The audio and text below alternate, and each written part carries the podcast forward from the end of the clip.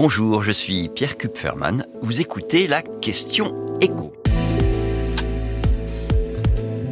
Pourquoi les salariés de la Tour Eiffel font-ils grève?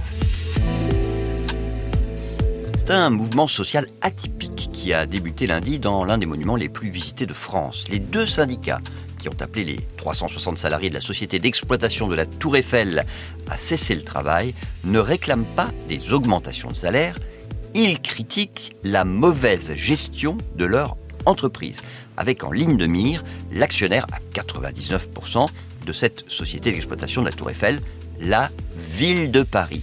Alors que lui reproche la CGT et FO D'être un mauvais gestionnaire, avec des travaux qui ne sont pas faits faute de budget suffisant, et des ambitions financières qui sont intenables. Intenables selon eux, parce que ça supposerait de faire grimper les recettes à des niveaux impossibles à atteindre. Il faudrait notamment que le nombre de visiteurs s'approche des 7 millions et demi par an. Et tout ça, en plus, en garantissant à la ville de Paris une rente annuelle trois fois plus importante qu'elle ne l'est aujourd'hui.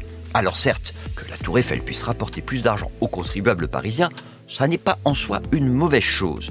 Encore faut-il que les recettes générées par les visiteurs permettent de gagner suffisamment d'argent pour payer ces 50 millions d'euros de redevances annuelles que la ville de Paris rêve de gagner. Et pour le moment, bah, le nombre de visiteurs accueillis chaque année ne le permet pas du tout. Le record absolu, il a été battu en 2014. On était à un peu plus de 7 millions de visiteurs sur l'année. Mais ça, ça n'est arrivé que deux fois depuis l'inauguration de la tour en 1889.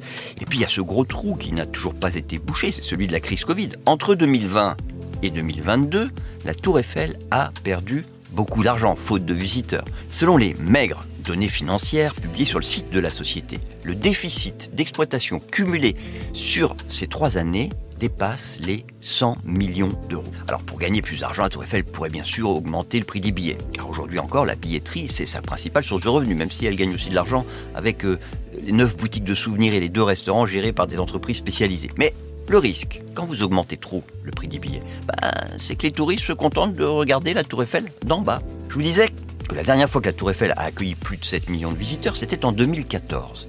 À l'époque, le billet le plus coûteux, celui qui permet de monter en ascenseur jusqu'au sommet, coûtait moitié moins cher qu'aujourd'hui.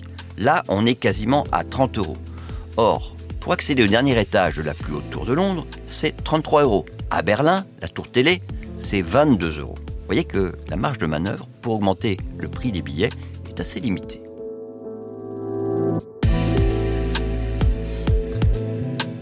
Merci d'avoir écouté la question écho, le podcast quotidien pour répondre à toutes les questions que vous vous posez sur l'actualité économique. Abonnez-vous sur votre plateforme d'écoute pour ne rien manquer et si cet épisode vous a plu, n'hésitez pas à laisser une note et un commentaire. À bientôt.